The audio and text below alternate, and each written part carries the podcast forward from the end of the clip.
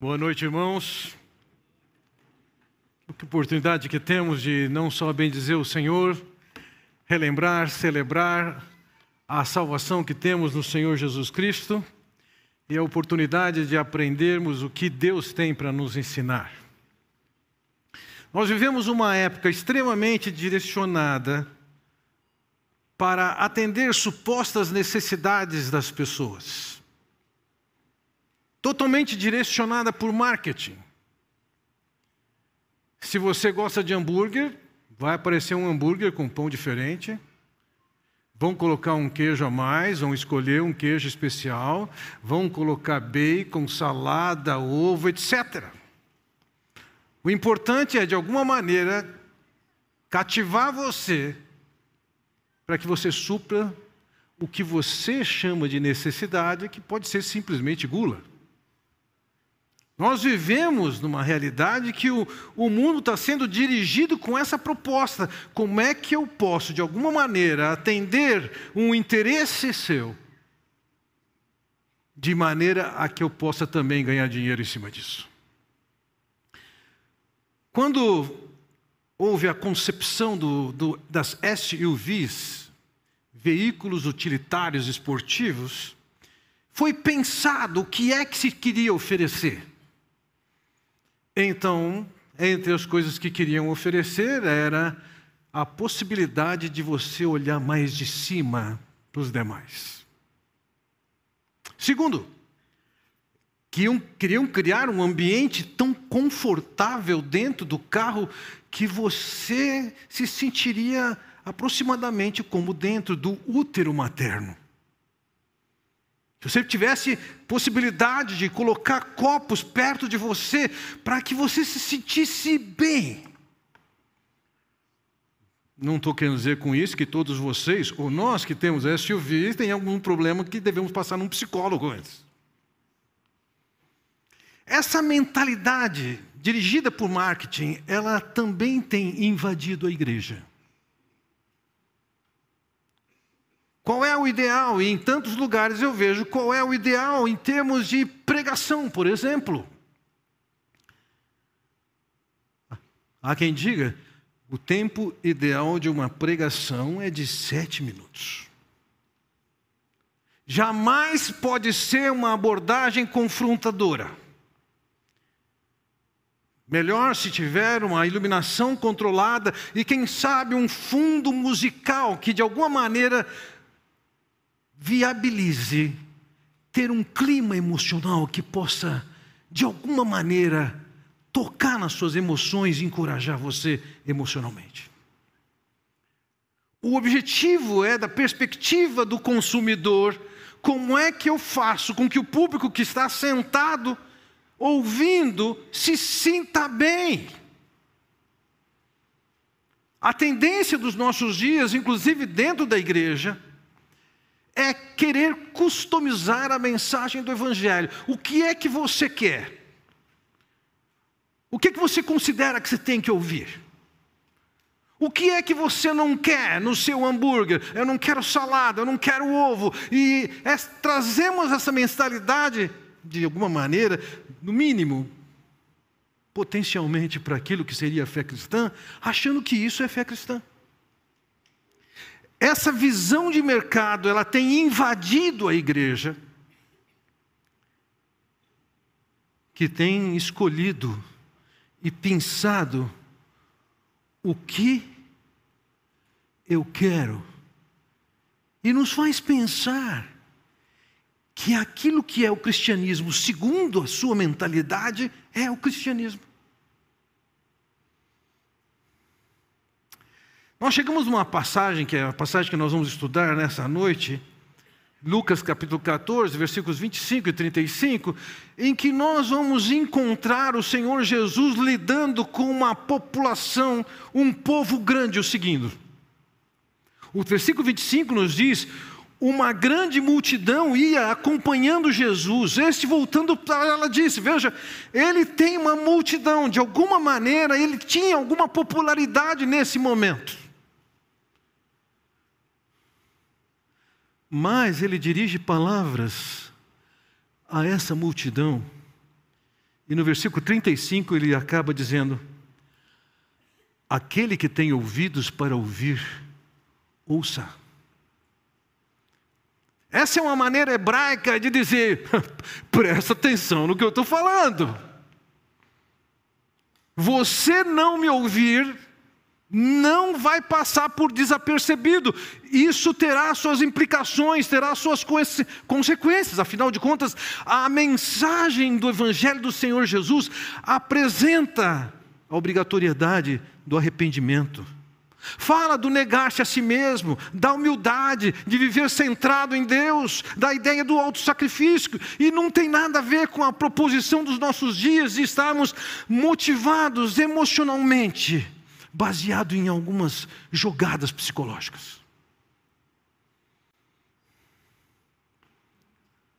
Diferentemente do que as Escrituras nos falam, que Deus é o soberano Senhor, Aqueles que dizem hoje que nós podemos dar ordens para Deus e dizer o que Ele tem que fazer, e se Ele não faz o que ele, eu quero que Ele faça, eu vou para um outro lugar. Hoje eu ouvi a palavra, a frase, porque Deus não respondeu a minha oração na igreja, eu fui para o centro espírita.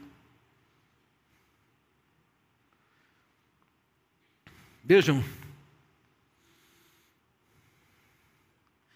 essas palavras de Jesus àquela multidão, elas criaram um certo alvoroço. Na passagem de João capítulo 6, falando sobre esses acontecimentos, veja que o texto nos diz: Desde então, muitos dos seus discípulos tornaram-se para trás e já não andavam com ele. A mensagem de Jesus não foi uma mensagem que tinha como propósito facilitar para que tivesse bastante gente o seguindo. A mensagem nesse ponto foi amarga e dura, e porque foi assim, várias pessoas foram embora. E o que, que Jesus fez nessa hora? Versículo 67. Então disse aos doze, Jesus disse aos doze: Quereis vós também retirar-vos? Não houve aqui uma postura do Senhor Jesus Cristo baseada em marketing, tentando manter os seus clientes que sempre têm razão.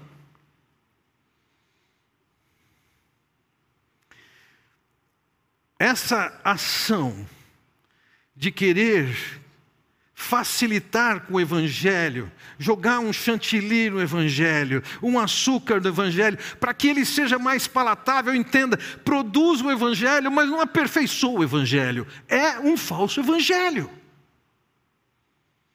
E qualquer proposta que surja hoje dizendo que nós precisamos melhorar, e normalmente isso é dito, vamos reinterpretar as escrituras, de outros ousam e vão ainda além.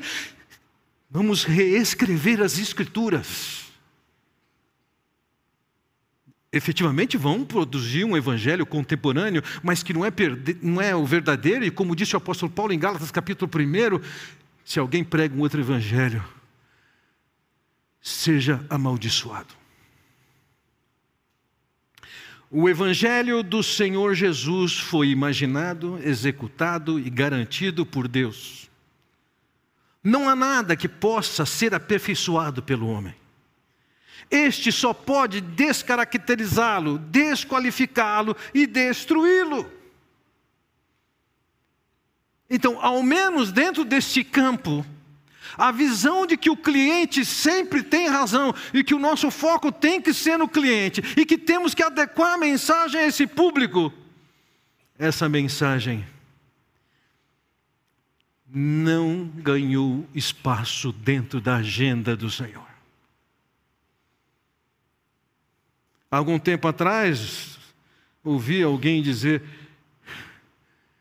Eu estou disposto a conversar e entender da mensagem do Evangelho, mas eu só não negocio. Quem disse que Deus vai sentar na sua mesa para negociar com você? Você está com uma visão equivocadíssima de quem é Deus e equivocadíssima de quem você é.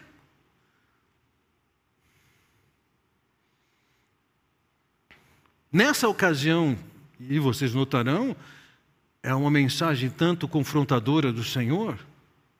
Veja, nós encontramos aqui o que é uma chamada ao discipulado. Veja, uma grande multidão ia acompanhando Jesus, ele voltando para ela disse: Veja, nós estamos aqui provavelmente, não sabemos, no território da Pérea, a caminho, na viagem que Jesus estava para Jerusalém, poucos meses à frente ele será crucificado em Jerusalém. Aquela morte significava ele morrendo para pagar os nossos pecados, para sermos libertos da condenação por andarmos à parte de Deus. De alguma maneira, aquelas pessoas que o seguiam queriam ter algum tipo de relacionamento com Jesus. Então, nessa ocasião, o Senhor diz alguma coisa e entenda uma coisa. A realidade desse pensamento customizado dos nossos dias. Se o Senhor Jesus Cristo estivesse aqui agora, ele não seria surpreendido. Ele já sabe. Mas, esse público ficaria bastante surpreendido com o que Jesus falaria se dissesse esse discurso. Veja o que ele diz. Se alguém vem a mim, ele está falando justamente sobre aquelas pessoas que se aproximavam, a multidão que ali estava, que de alguma maneira queriam um relacionamento com ele. Vir a mim significa me seguir, significa querer se relacionar. Você quer algum compromisso comigo? Algum compromisso da minha parte? Veja, ele vai dizer aqui, no final do versículo 26, se alguém vem a mim e ama seu pai, sua mãe, sua mulher, seus filhos, seus irmãos e irmãos, e até sua própria vida mais do que a mim, não pode ser meu discípulo. Ou ainda, no versículo 27, ele diz: E aquele que não carrega a sua cruz e não me segue, não pode ser meu discípulo. A visão de Jesus não era inclusiva, tentando colocar todo mundo dentro. A gente pode negociar aqui ou ali. Não, ele está dizendo: tem condições básicas para você ser um discípulo. O que era um discípulo? A palavra para discípulo descreve um aluno, um seguidor. Um rabi, ele tinha aquelas pessoas que andavam com ele, viajavam com ele, na medida que ele ia ensinando, ele ia perguntando, colocando-os em circunstâncias que eles tinham que se virar, e tantas vezes ensinando, corrigindo, repreendendo. O discípulo era aquele seguidor, e veja, naquele contexto, com aquela multidão, existiam pessoas das mais diversas ligações. O espectro de seguidores de Jesus era bastante amplo. Podia ser de alguém que tinha tido um problema ou um problema de saúde na família e foram até Jesus e Jesus curou. Pode ser que as pessoas quisessem, de alguma maneira, ver mais algum milagre, alguma expressão de poder. Pode ser que alguém gostasse das suas palavras. Pode ser que gostavam, sim, de estar naquele ambiente, com todo aquele movimento. Nessa ocasião, com uma multidão o seguindo,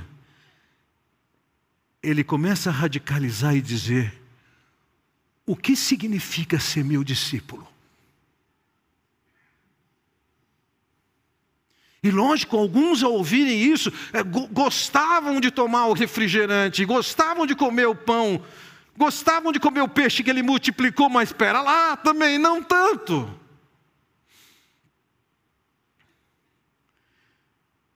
E ele vai colocar aqui, claramente, que tem que cumprir algumas coisas para ser discípulo. Final do versículo 26. Não pode ser meu discípulo.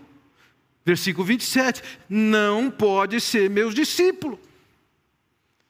E a partir daqui ele começa a colocar que para ser um discípulo, em primeiro lugar, ele tem que abandonar certas prioridades passadas. Vamos contextualizar a passagem anterior que nós estudamos na semana passada. Nós vimos que o Senhor contou uma história de uma parábola. E na parábola falava de pessoas que foram convidadas para um banquete e elas apresentaram suas desculpas esfarrapadas porque não iam no banquete. E a última desculpa foi: não, eu sou casado. Casei esse ano. De alguma maneira, a razão por que aquela pessoa não atendeu o convite do banquete foi relacionamento. E quando o Senhor Jesus começa a falar aqui, ele começa a falar justamente de um relacionamento. Essa mensagem é a resposta à reação que ele estava ouvindo dos fariseus. Veja versículo 25. Se alguém vem a mim e ama seu pai, sua mãe, sua mulher, seus filhos, seus irmãos e irmãs, mas no final ele diz: mais do que a mim, não pode ser meu discípulo. Aquela pessoa não foi ao banquete porque o seu compromisso era com a esposa. E independentemente de como está a sua tradução, alguma tradução pode dizer amar menos, outra tradução pode dizer odeia. O que ele está dizendo é o seguinte: quando você encontra o Senhor e descobre o amor dele por você, que o resgata, toda a escala de valores de relacionamento e de amor mudam de posição e passam a estar debaixo dele. Não é mais a esposa, o amor pela esposa, nem pelo marido nem pelos pais, nem pelos filhos. A esposa vai ter que ganhar uma posição secundária, porque a primeira é do Senhor. Os filhos vão ter que ganhar uma posição secundária. O que ele está dizendo é: por mais que seus relacionamentos sejam valiosos, e eles são, uma vez que você encontra o Senhor, se você quer segui-lo, entenda uma coisa: as coisas devem estar no seu devido lugar. E em primeiro lugar no seu coração tem que estar Deus.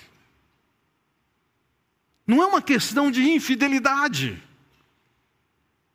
Aquele que o criou, aquele que o amou, aquele que o resgatou com perdão através do Senhor Jesus Cristo, aquele que é o Senhor, está dizendo o seguinte: eu sou o primeiro. Eu tenho prioridade sobre todos os relacionamentos. Vejam, naqueles dias, mais do que nosso aqui no contexto do Brasil, embora as coisas estejam mudando. Quando uma pessoa tomava uma decisão de seguir a Cristo, ela seria hostilizada. Ninguém ia aplaudir porque ela tomou aquela decisão.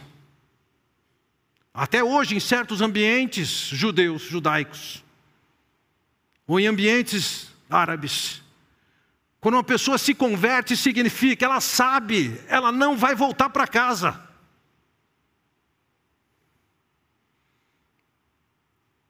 Qual é o relacionamento que você quer? Se você quer ser meu discípulo, você vai ter que colocar sua família em segundo plano. Veja, a escala de amor, uma vez que nós chegamos a Cristo, ela modifica completamente isso. Veja, ele diz aqui, ainda, no versículo 26, se alguém que vem a mim e ama seu pai, sua mulher, sua mãe, sua mulher, seus filhos, seus irmãos, e até a própria vida mais do que a mim, não pode ser meu discípulo. Os relacionamentos humanos, por mais importantes que eles sejam, eles descem um degrau, porque Deus ocupa o primeiro.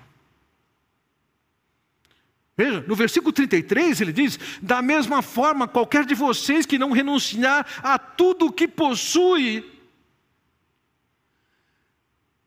Na história, na parábola do banquete, alguém disse que não ia, porque tinha que examinar cinco, cinco juntas de bois. Era o que possuía. O outro tinha que ver uma terra, era o que ele possuía. E aqui ele está dizendo: se você está colocando antes do Senhor a sua propriedade, as coisas que você tem. Entenda, entenda, você não pode ser meu discípulo.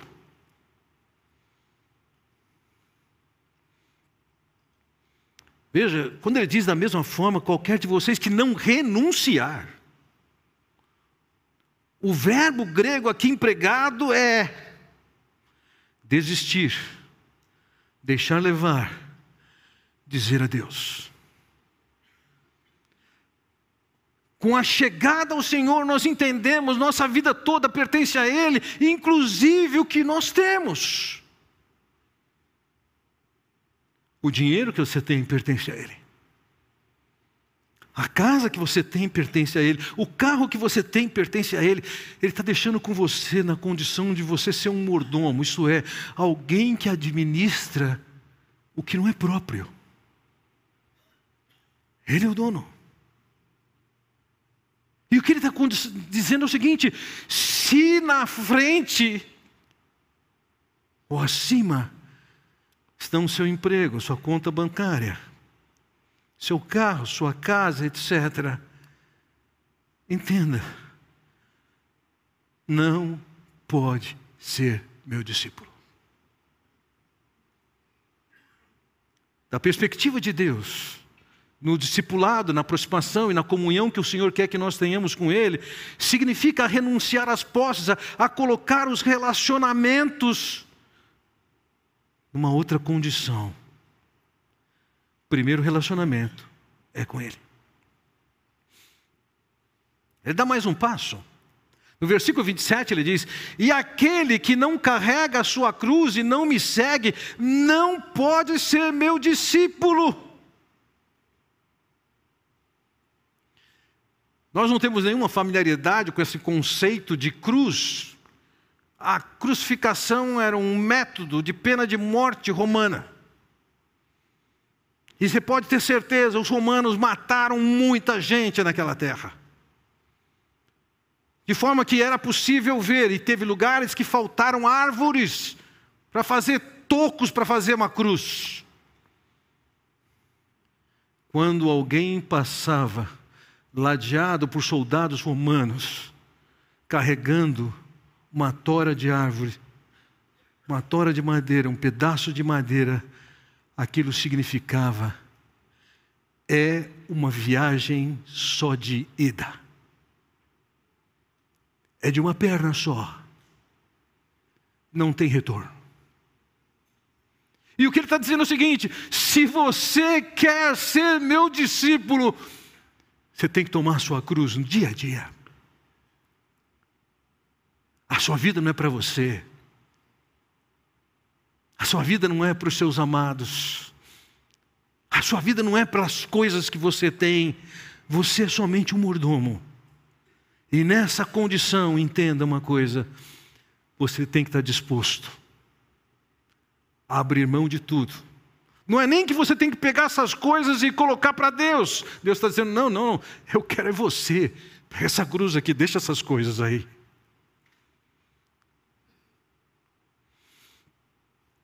Amar menos os parentes, amar menos a si mesmo, tomar a cruz. Eram condições que ele está dizendo: se não for assim, não pode ser meu discípulo.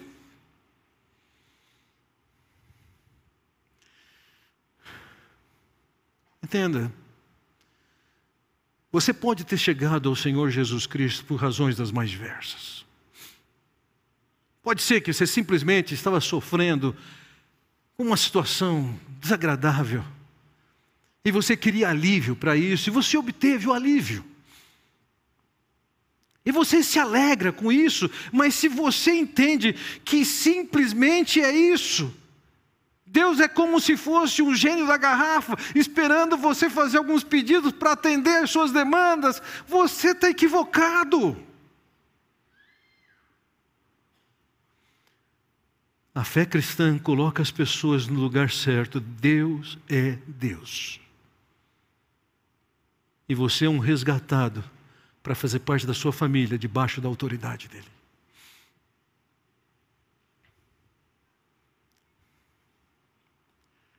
Como eu ouvi hoje Deus não respondeu a minha oração, então eu fui embora.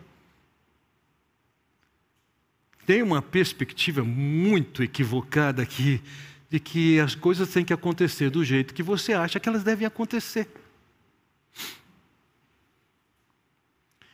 E assim nós encontramos pessoas que deixam supostamente a fé cristã, porque emocionalmente não mais me move, meus pedidos não foram atendidos.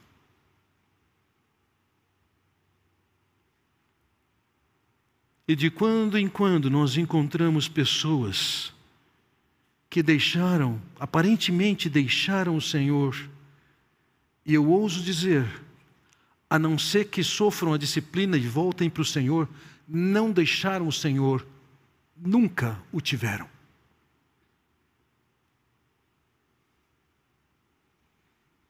Tiveram uma emoção, tiveram o privilégio de ganhar alguma bênção mas isso não significa que tem relacionamento com Ele, porque Ele mesmo diz: não pode ser meu discípulo. Seus amores nos relacionamentos humanos têm que ganhar um segundo plano. As coisas que você tem têm que ser colocadas em segundo plano. Até o amor por você mesmo, ele diz, tem que ganhar um segundo plano. Você tem que ir para a cruz.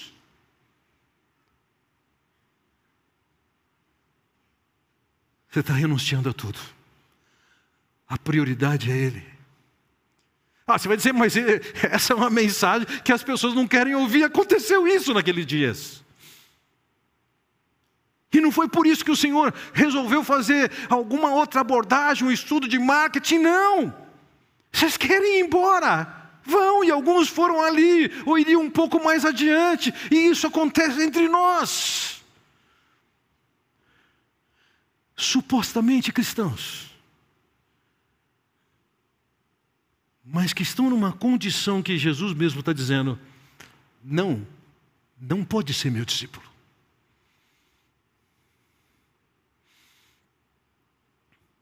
Depois de ter colocado essas verdades, vamos lembrar, ele está respondendo à postura daqueles fariseus. Ele faz alguma avaliação de poder. E para isso ele usa dois exemplos. O primeiro exemplo é o exemplo da construção de uma torre. Veja lá, versículos 28 em diante. Qual de vocês, se quiser construir uma torre, primeiro não se assenta e calcula o preço para ver se tem dinheiro suficiente para completá-la? A torre aqui em questão era uma torre simples. Em grego, pirgos, era uma torre que podia ser construída numa cidade, podia ser construída numa fazenda. Nesse caso aqui, era uma, era uma torre construída numa, num sítio. O indivíduo tinha a sua casa e ele construía aquela torre que era robusta. De cima da torre se podia vigiar a propriedade, e dentro da torre estavam guardadas as ferramentas que eram usadas na agricultura, bem como a produção ia para aquela torre. E ele está dizendo: você vai fazer uma construção. Primeiro, não se assenta e calcula o preço para ver se tem dinheiro suficiente para completá-la.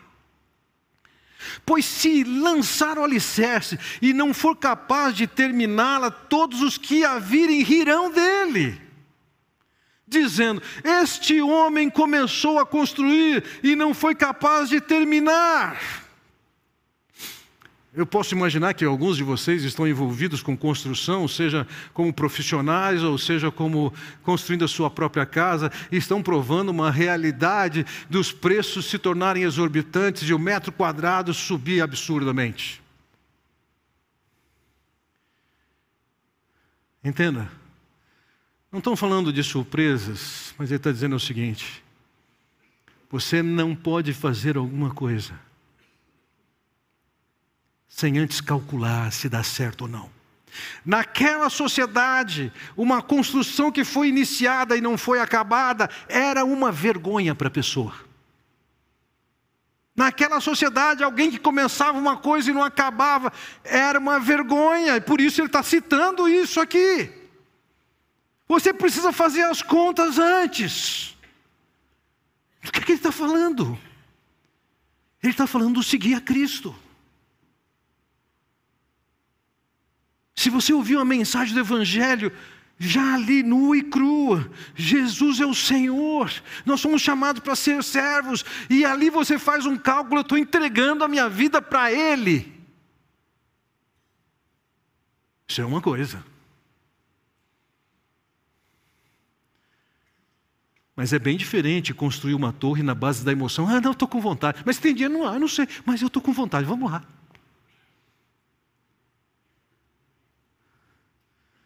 Em muitos lugares, grande parte das decisões de ser cristão está baseada em uma música tocando de fundo, um apelo que a pessoa chama, e a pessoa vai lá e toma uma decisão totalmente baseada na emoção. As lágrimas correm, e depois? E o cálculo?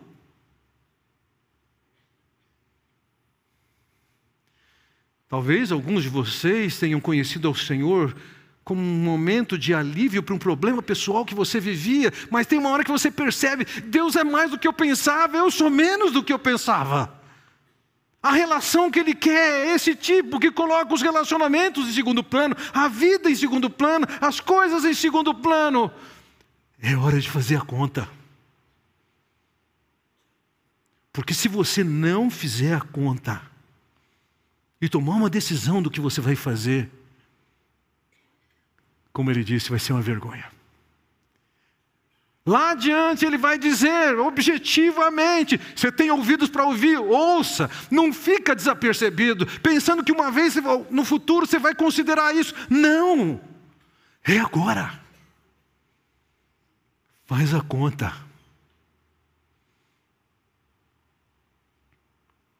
O exemplo que ele conta é um chamado para calcular. John Stott descreve o que é a visão da igreja nos seus dias, ele não é falecido há tantos anos, mas ele diz o seguinte: o cristianismo nominal de nossos dias está envolvido o suficiente para ser respeitável, mas não suficiente para ser desconfortável. Muitos estão olhando para o cristianismo como se fosse um grande colchão macio e assim, a fé cristã se torna somente uma forma de escapismo.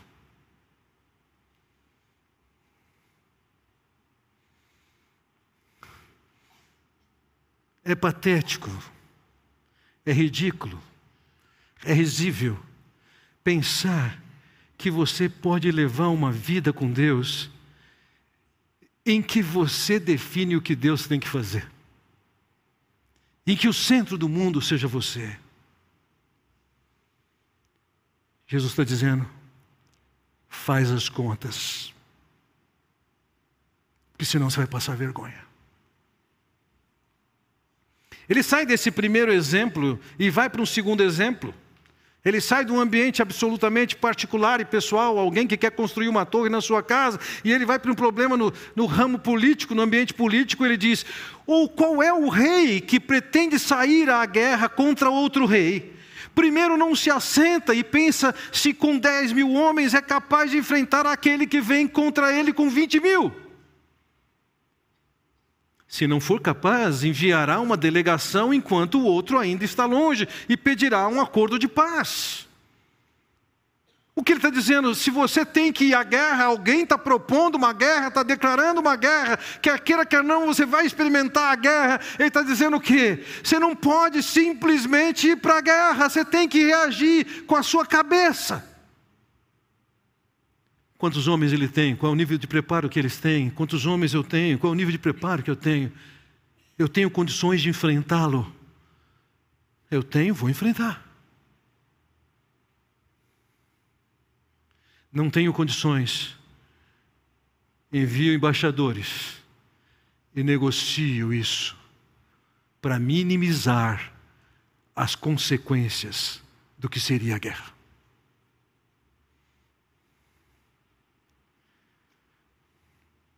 É possível ganhar uma guerra com menos homens? É. Nós vamos encontrar na história tantos casos como esse. Napoleão foi alguém que, com suas tropas muito bem montadas e treinadas, ele ganhou várias batalhas com menos homens e ele perdeu Waterloo. Ele ia para a luta com menos homens e provavelmente ele ganharia, isso não ganhou, porque a chuva não permitiu que parte dos seus exércitos chegassem. Há um outro fator. Nós estamos no meio de uma batalha.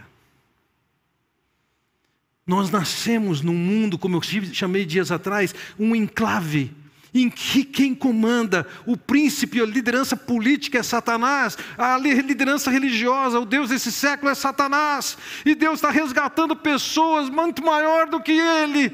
Ele é soberano, está dizendo: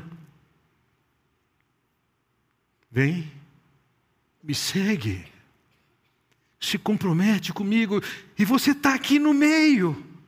Para onde eu vou? É uma guerra.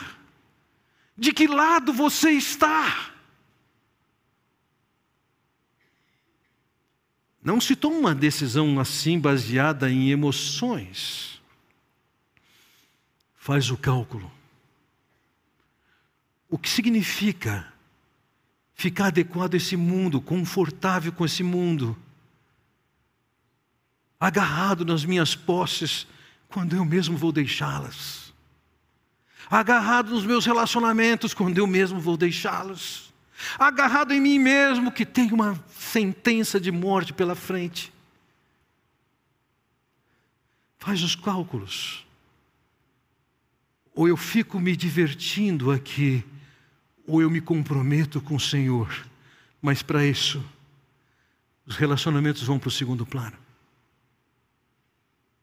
As minhas posses vão para o segundo plano. A minha própria vida vai para o segundo plano. Ele está dizendo: pesquise, faça conta. Pensar que você pode levar uma fé cristã com a ideia de que Deus vai atender as necessidades, os desejos, os prazeres que você pode ter nessa vida. Entenda isso, não existe essa promessa nas Escrituras. Tantos estão dizendo que sim, não tem. Você espera isso, você está agarrado nas posses, agarrado na sua própria vida, agarrado nos seus relacionamentos. Você pode fazer isso, só que entenda uma coisa: Jesus está dizendo, não pode ser meu discípulo. Tudo que você tem aqui tem que ir para o segundo plano. E o primeiro plano está o Senhor.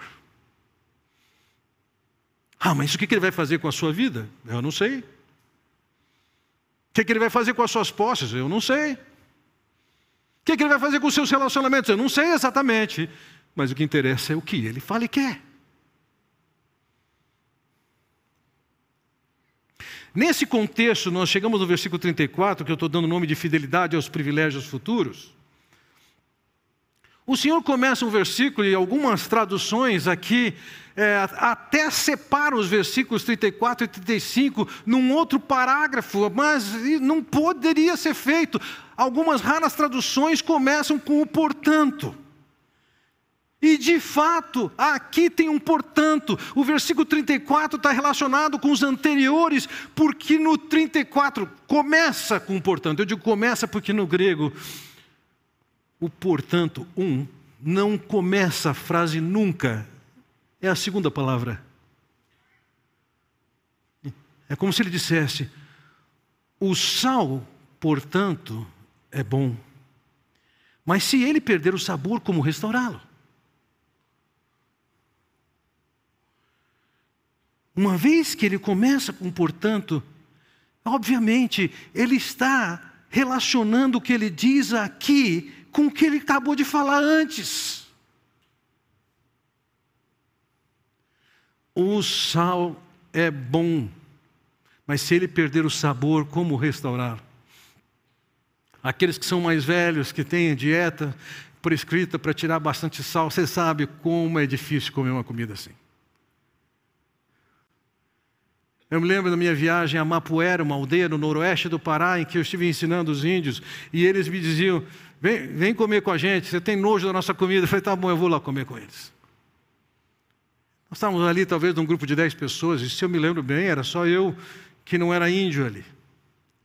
E ali chegaram um caldeirão com uma água bastante transparente, lógico que não tinha nenhum tempero, era só aquela água quente com um pedaço de carne de anta. Tinha o biju, que era no formato de, uma, de um disco de pizza, de massa de pizza feito de farinha de mandioca. Uma pimentinha. E um outro caldeirão com um caldo de cana diluído. Entenda uma coisa: não tem faca, não tem garfo, não tem prato, não tem copo. Os índios estavam enfiando a mão dentro da panela, pegando a carne, arrancando um pedaço, e eu só olhando aquilo. E alguém falou: vem cá. Que comida horrorosa. E ainda garantia os próximos dias no trono. Sem sal. O sal é bom. Mas se ele perder o sabor, como restaurá-lo? Alguém que supostamente tem as marcas, as características de um cristão genuíno, de um discípulo genuíno, é uma coisa.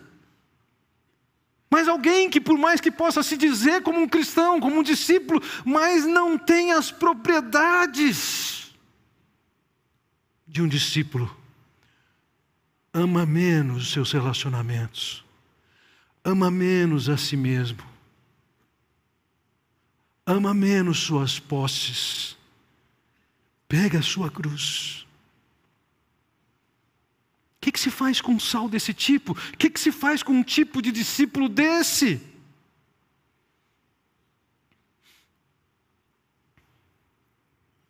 Na Palestina, naquele tempo, o sal era extraído do Mar Morto, de algumas piscinas que se formavam no Mar Morto. O sal tinha uma variedade de sais muito grande. Tinha inclusive magnésio, tinha gesso. E lógico, eles podiam usar aquele sal para temperar alguma coisa. Agora, ainda que o sol não se deteriore, o sal, o cloreto de sódio, ele podia sair daquela, daquele volume, e portanto aquele volume sem o sal, efetivamente, para que servia? Ele diz no versículo 35: Não serve nem para o solo, nem para adubo, é jogado fora. Aquele que tem ouvidos para ouvir, ouça. Era muito comum esse, este sal que era tirado do mar morto ser colocado no fundo de fornos.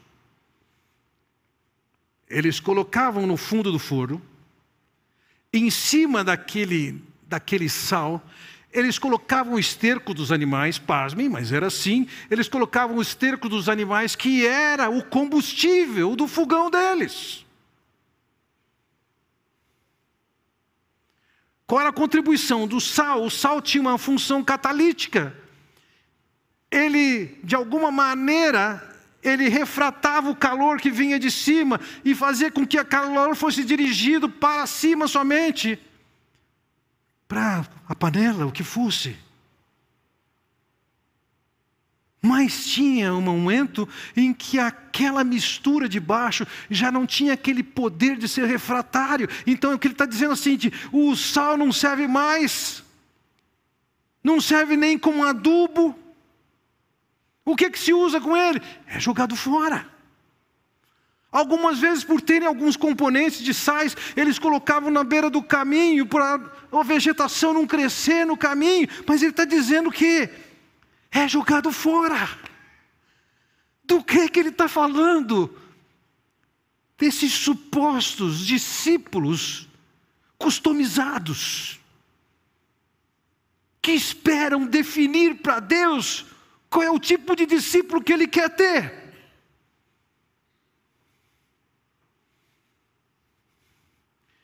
quando ele diz: Você tem ouvidos para ouvir? Ouça.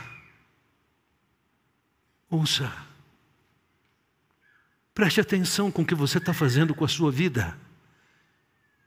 Senão você vai passar vergonha e vai viver a experiência de ser jogado fora. Sim, o Senhor Jesus Cristo veio até nós e morreu naquela cruz para nos salvar pela fé. Mas a relação verdadeira com o Senhor Jesus Cristo e com essa fé, um pouquinho mais cedo, um pouquinho mais tarde, há de entender qual é o padrão de relacionamento com Ele. Ele não é simplesmente um Salvador que está distribuindo tickets de graça para você ir para o céu. Não! Ele é o Senhor. E está dizendo para toda aquela multidão: não é de qualquer jeito que você vai ser meu discípulo. Se você entendeu e creu na salvação que eu lhe ofereço, coloque as coisas sob perspectiva. Eu estou acima dos seus relacionamentos humanos, estou acima das suas posses, estou acima da sua própria vida. Calculem Calculem. Vamos curvar nossas cabeças. É possível que você esteja sendo questionado, confrontado. É tempo de você parar e pensar com o que você está fazendo com a sua vida. Pensando que você é o cliente e que Deus está pronto para atender todos os seus caprichos. Não é assim.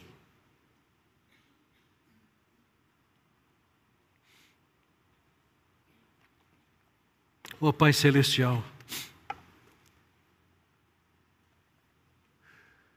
esclarece-nos, confronta-nos, livra-nos de ilusões que possamos criar, de que nossas vidas podem ser levadas do jeito que queremos, pensamos, e que o Senhor só está pronto a, a colocar mais coisas que nós queremos na nossa cesta.